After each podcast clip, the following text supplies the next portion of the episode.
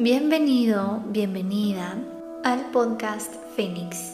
Yo soy la licenciada Wendy Staufert, soy semilla estelar, sanadora, canalizadora y medium y una persona en su propio proceso y descubrimiento personal y espiritual, pero al servicio de acompañar a otras almas en este proceso. En este podcast estarás escuchando sobre temas de espiritualidad, de desarrollo personal y muchos temas de interés, así como distintas entrevistas. Gracias por estar aquí y conectar tu corazón. Comenzamos. Hola, hola, bienvenido a un episodio más de esta miniserie de episodios de heridas de la infancia. Y el día de hoy vamos a platicar sobre la herida de la traición. Si no has escuchado las otras heridas, ya hemos pasado en dónde se originan las heridas de la infancia, en el cuerpo emocional, que es todo este cuerpo, ya pasamos la herida del rechazo, del abandono, de la humillación. El día de hoy vamos a ver la de la traición. Entonces te invito a que por favor escuches los pasados y pues por supuesto escuches este y los y el otro que sigue. Entonces, bueno, la herida de la traición. Este es un sentimiento profundo de dolor porque la vida y las personas no son como se espera. Es sentirte sin brújula y lleno de incertidumbre. Vivir con un sentimiento de traición en el alma es vivir con una falta de fe y confianza, con miedo a que las personas te lastimen, lo cual te va a poner a la defensiva hacia todo y todos. Cuando nosotros somos niños y perdemos la fe en nuestros padres, la vida no marcha bien. Cuando pensamos que nuestros padres son héroes y nos cuidarían y amarían y hacen todo lo contrario, nace el sentimiento de traición. Cuando se cae la imagen de uno o ambos padres ante nuestros ojos, cuando es una etapa de la vida y pierdes la visión del respeto y amor por tus padres o alguien importante en tu vida, como algún abuelo o hermano, mueren, el dolor construye la herida de traición y crea la máscara que cubre la personalidad llenándote de miedo y defensas. La herida de la traición también, también es una experiencia de incertidumbre. Para un niño, el entorno estable y predecible incrementa su confianza y ocupa su energía en crecer, con la paz y la tranquilidad de saber que es cuidado y protegido y que no corre ningún peligro. Cuando un niño se siente en peligro, cuando percibe a una madre ansiosa e incapaz de darle paz, crece su incertidumbre y su angustia, y nace la traición como una forma de miedo a la amenaza. Esto puede ser algo real. Si hay una crisis en la familia, esta persona, este niño lo percibe, por ejemplo, si la madre no le transmite paz. Cuando no hay equilibrio, se busca. Pero como niños, ellos no razonan que su madre es una perfeccionista que no se permite equivocarse. No son capaces de llegar a este razonamiento, pero sienten el estrés y la falta de paz. Un entorno lleno de miedo puede desarrollar la herida de la traición, ya que no se experimenta paz ni confianza, así como incapacidad de confiar en el entorno y en los demás.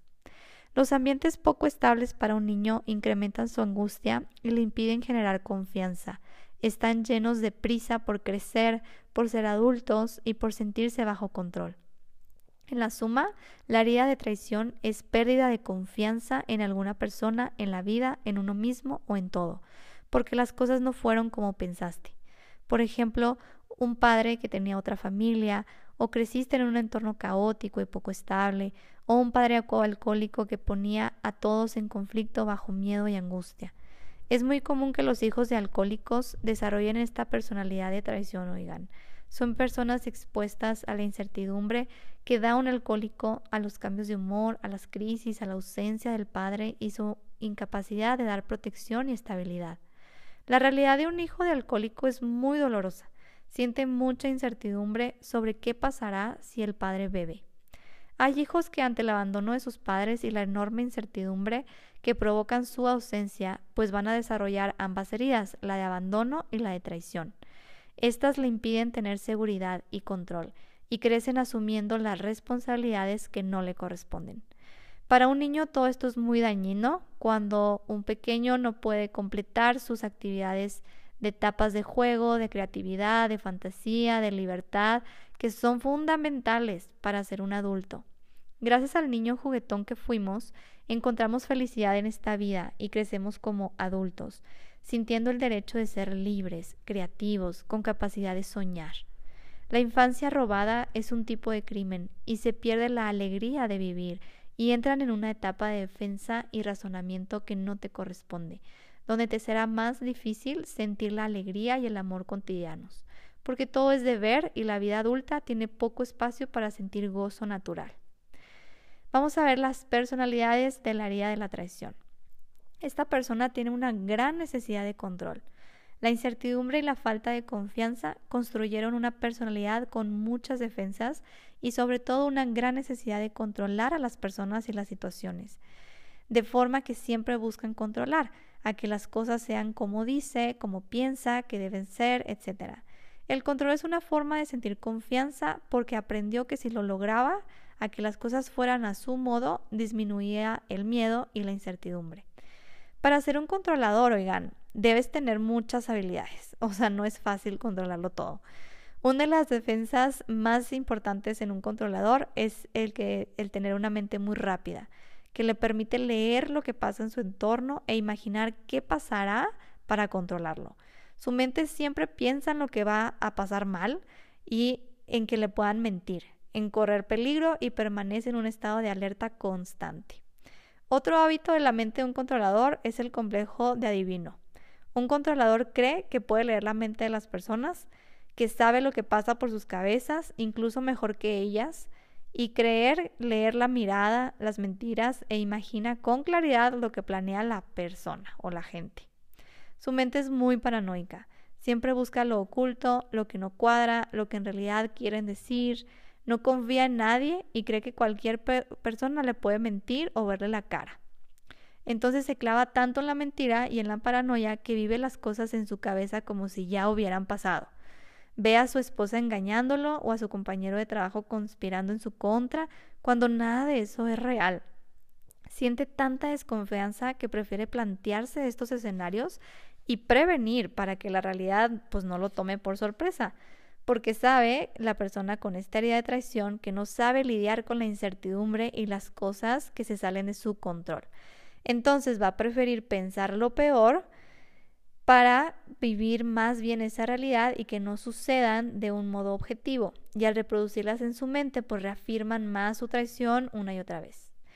La, la mente no distingue la verdad de la ficción, oigan. Cuando tú piensas algo en tu cabeza, lo vives y se producen emociones que reafirman tu posición de defensa. O sea, es como si en realidad estuvieran pasando y vas a vivir las emociones como si fueran reales. Una persona controladora cree que siempre tiene la razón y debemos de aceptar que los controladores pasan tanto tiempo interpretando y buscando la mentira que se vuelven muy perceptivos. De pronto podrían darse cuenta de cosas que nadie percibe, pero eso no quiere decir que siempre tengan la razón y que sus miedos y paranoias sean ciertas. Todo depende del grado del dolor que ocasione su herida. Y esa va a ser su nivel de desconfianza y neurosis de pensar que las personas y las cosas son como ella o ellos creen. Para una persona con herida de traición, todo tiene un sentido de oculto. Es otra forma de control. Cuando creamos expectativas, sentimos que controlamos lo que pasa o lo que hacen las personas. Las altas expectativas van a ser una fuente de traición constante. Todos podemos tener expectativas, pero la persona que lo hace desde el dolor de la traición, si las cosas o las personas no son como esperaba, no sabe adaptarse a la realidad, se frustra, se enoja, no sabe disfrutar lo que hay y siente que la han traicionado. Esta persona recela mucho a su pareja, de sus hijos, de sí de las vacaciones, del trabajo y cree que tiene la razón todo el tiempo.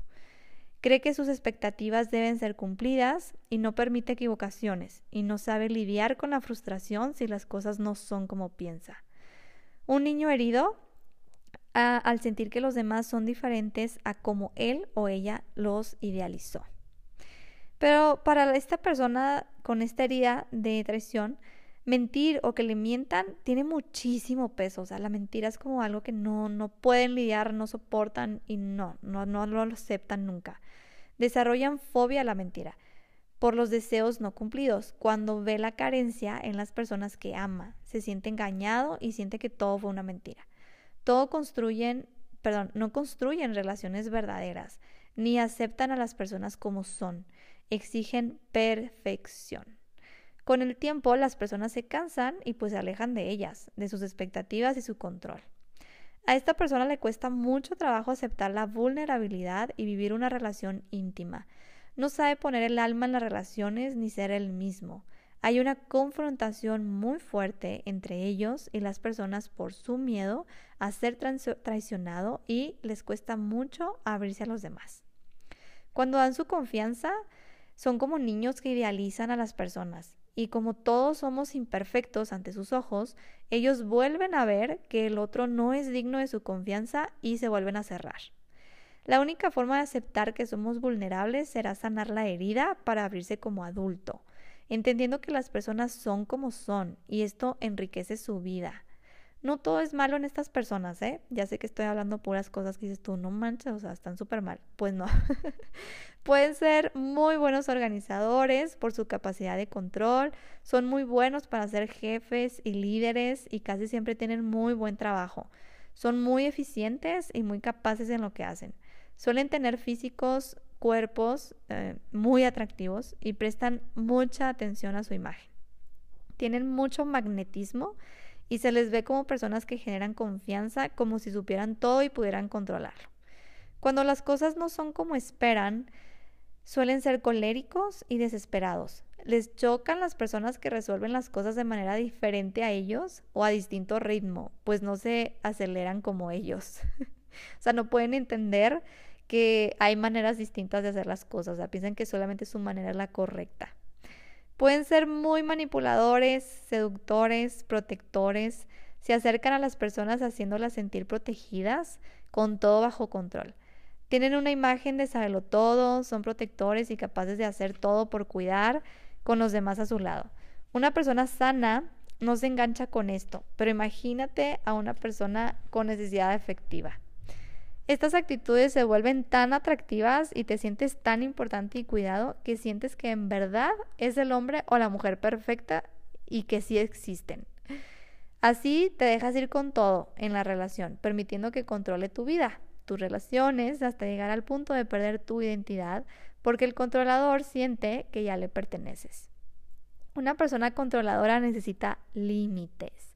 Requiere de una persona con identidad propia, que no le permita que su control crezca, que lo deje haciendo berrinches, que no intente justificarse y tenga fuerza y autonomía en todos los niveles para que respete las reglas. Le hace bien una persona estable, adulta y confiable. Si tienes una personalidad de abandono, laxa y con mucha necesidad, encontrarte con un controlador puede ser una fuente de mucho dolor importante sobre todo si permites que controle tu vida, porque todo el tiempo vas a estar en la angustia de cumplir sus expectativas y no hacer nada que lo haga estallar. Ahora bien, el enojo es otra forma de control, oigan. El siguiente paso es el victimismo y para terminar, el chantaje y la amenaza. Los controladores intentarán hacer todo lo que esté en sus manos para que hagas lo que ellos quieren. Personalidad de la herida de la traición. Vamos a ver las características físicas. Para ellos su físico es súper importante. Les gusta vestir bien y sentir que llaman la atención. Son seductores por naturaleza. Proyectan la imagen de ser fuertes, con todo bajo control, con personalidad fuerte. En los hombres hay tono muscular, tienen la espalda ancha, brazos fuertes y un cuerpo atlético, o con sobrepeso, pero se ven fuertes, o sea, no se ven como desparramados ni tienen mucha masa muscular. Las mujeres suelen ser caderonas, de vientre abultado, piernas anchas y glúteos grandes. La cadera y las piernas son una parte aumentada en su físico y las mujeres que son más controladoras tienden a tener las caderas más grandes. O cuando su sentimiento de traición crece, aumentan sus caderas, glúteos y piernas. Y cuando la herida de traición disminuye, pues estas partes de su cuerpo van a adelgazar. Hay una extraña relación entre la cadera y los glúteos femeninos y el sentimiento de traición, para que se den cuenta. en la parte emocional, estas personas viven en un estado de estrés muy fuerte. La posición de alerta los hace estar todo el tiempo en la angustia, lo que no les permite soltarse ni para dormir. Van a tener problemas para dormir. Duermen muy poco, por lo que viven más estresados y en un estado de enojo, desesperación y defensa. O sea, ya sabemos que el dormir es algo que nos brinda muchísima estabilidad y nos permite bajar niveles de estrés. Y aunque parezcan controladores y fuertes, en realidad todo el tiempo están cubriendo su miedo. Cuando se sienten desprotegidos, evidenciados en su vulnerabilidad y fuera de control, enfurecen y pierden el dominio. Son agresivos y suelen ser violentos. Sienten mucha soledad. Su incapacidad de soltar y sentir paz los hace estar resolviendo, produciendo y pensando en todo lo que hay que hacer. De ahí que tengan poco contacto con, su con sus verdaderas necesidades. No saben escucharse y esto no les permite sentirse plenos ni llenos. Todo el tiempo buscan hacer cosas, comprar, viajar, salir de fiesta para sentirse bien, pero después se sienten vacíos y tristes y vuelven compulsivamente a la actividad.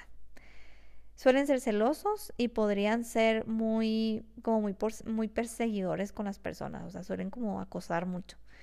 Tienen alma de chingaqueíto. es crítico y hace sentir incapaces a los demás. Puede ser un gran destructor de autoestima si se lo propone, pendejeando a todo mundo. ¿Cuáles son las creencias de esta persona?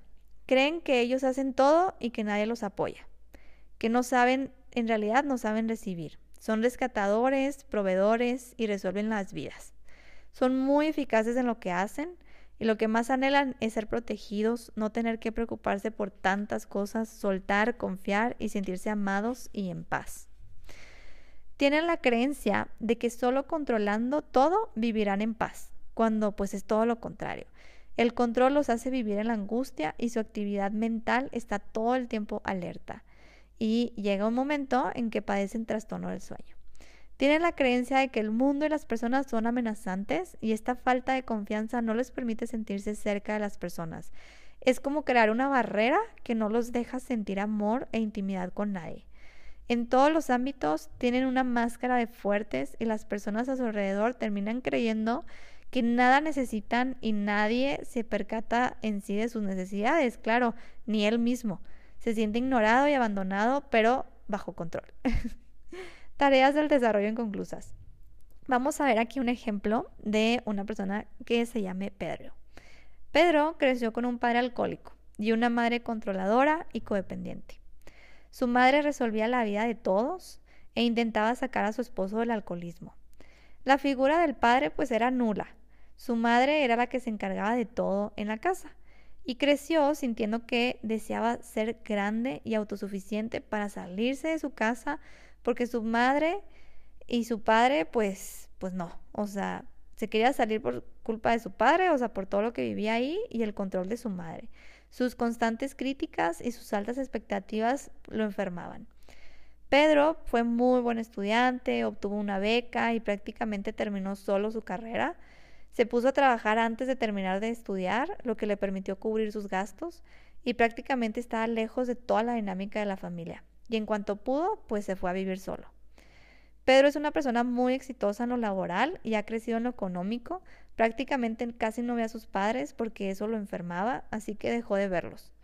Hoy Pedro no confía en las mujeres, pasa de una relación a otra y ha estado a punto de casarse varias veces, pero al final pues lo sabotea por miedo al compromiso.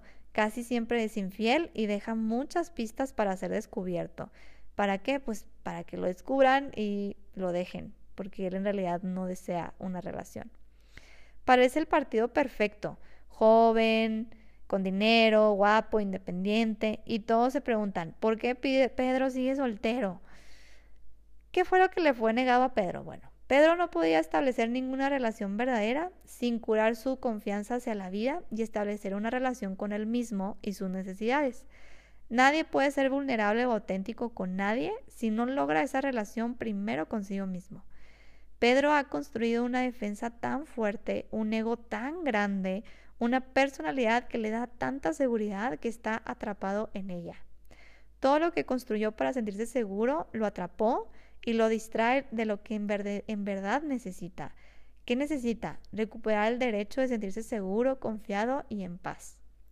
A Pedro le fue negado el derecho de ser protegido, a tener un entorno donde sintiera que no necesita pelear con la vida.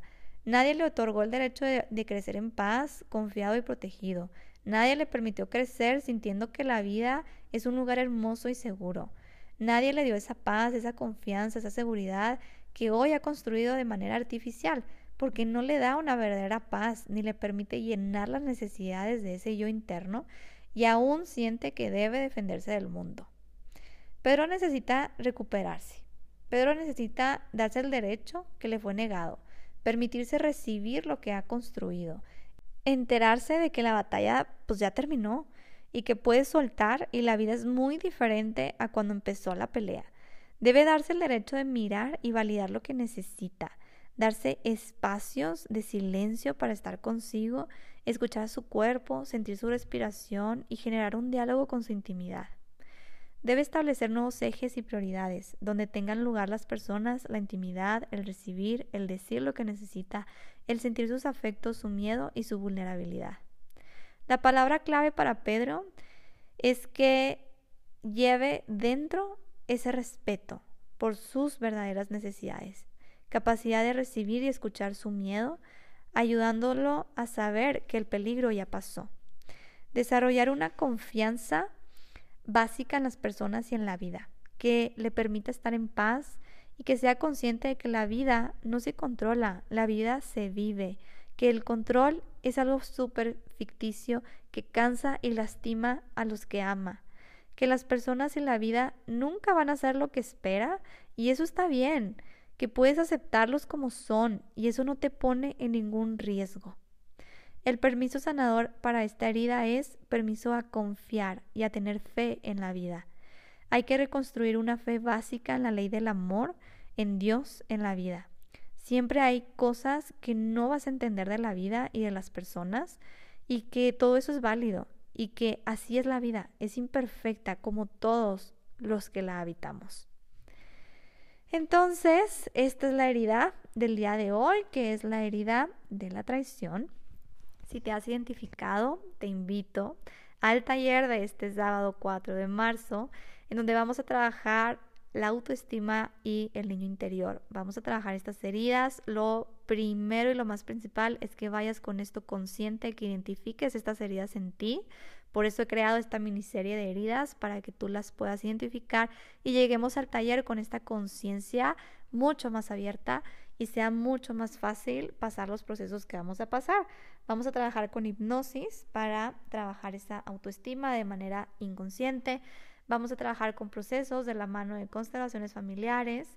Vamos a trabajar con meditación de registros akáshicos y varias cosas que vas a ir integrando para tomar tu papel de adulto, adulta y funcionar desde un cuerpo emocional luminoso y sano y que puedas crear la vida que desees ya dejando de actuar desde el cuerpo del dolor activo. Entonces, si esto te ha resonado, te pido lo compartas, por favor, compártelo con amigos, familia, con cualquier persona que le pueda servir para ir creciendo esta conciencia, para ir mirando estas heridas de fondo y podamos vivir eh, cada vez más pues en un mundo mucho más consciente, mucho más amoroso, en donde ya no estemos peleados unos con otros con estas heridas de la personalidad activas y pues recuperar nuestra esencia, recuperar nuestro verdadero yo. Y esto me recuerda decirte que en abril vamos a trabajar el alma. En abril vamos a, trabajar el conectar con tu verdadero tú. Entonces, si a ti te interesa ese taller de conectar con tu esencia álmica, de em, fortalecer a tu yo interior, te súper recomiendo que asistas al taller de marzo, porque el taller de marzo te va a permitir ir quitándole peso a la personalidad que es tu ego y de esa manera te puedas abrir más hacia tu esencia, que es tu yo interior. Entonces, bueno, te pido que por favor me ayudes a eh, calificar este podcast con las cinco estrellitas, me ayudarías muchísimo y te pido que le piques al botón de seguir para que no te pierdas ningún episodio y puedas seguir en esta miniserie de heridas de la infancia para que lleguemos súper pulidos a el taller y lo podamos trabajar súper bien. E igual manera, si tú no puedes asistir al taller porque pues es presencial el Chihuahua, va a ser el único que voy a dar. Em, te ayuda mucho que identifiques estas heridas. Por eso también creé el podcast para todas estas personas en todas las otras partes del mundo que no puedan asistir. Te mando un abrazo, un beso de hasta donde estés. Sé que nos escuchan muchas personas de otras partes del mundo fuera de Chihuahua. Así que te mando un abrazo súper fuerte. Gracias por estar aquí. Gracias por conectar tu corazón y permitirme ser canal el día de hoy para que tú puedas tomar contacto con esta parte de ti. Te mando un abrazo súper fuerte, mucho amor, bendiciones y nos vemos en el siguiente episodio en donde vamos a platicar de la última herida que es la injusticia. Entonces, ese, ese también está buenísimo. Nos vemos en el siguiente y te recuerdo escuchar los otros anteriores para que vayas haciendo conciencia. Nos vemos, bye bye.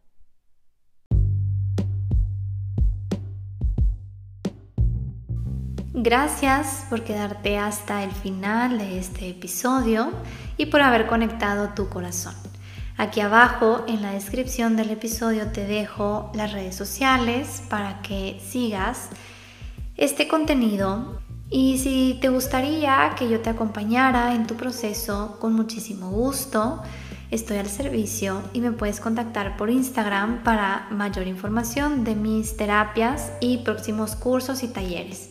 Por favor, no olvides compartir este episodio con quien sientas que le pueda ayudar y seguir expandiendo la conciencia y el amor.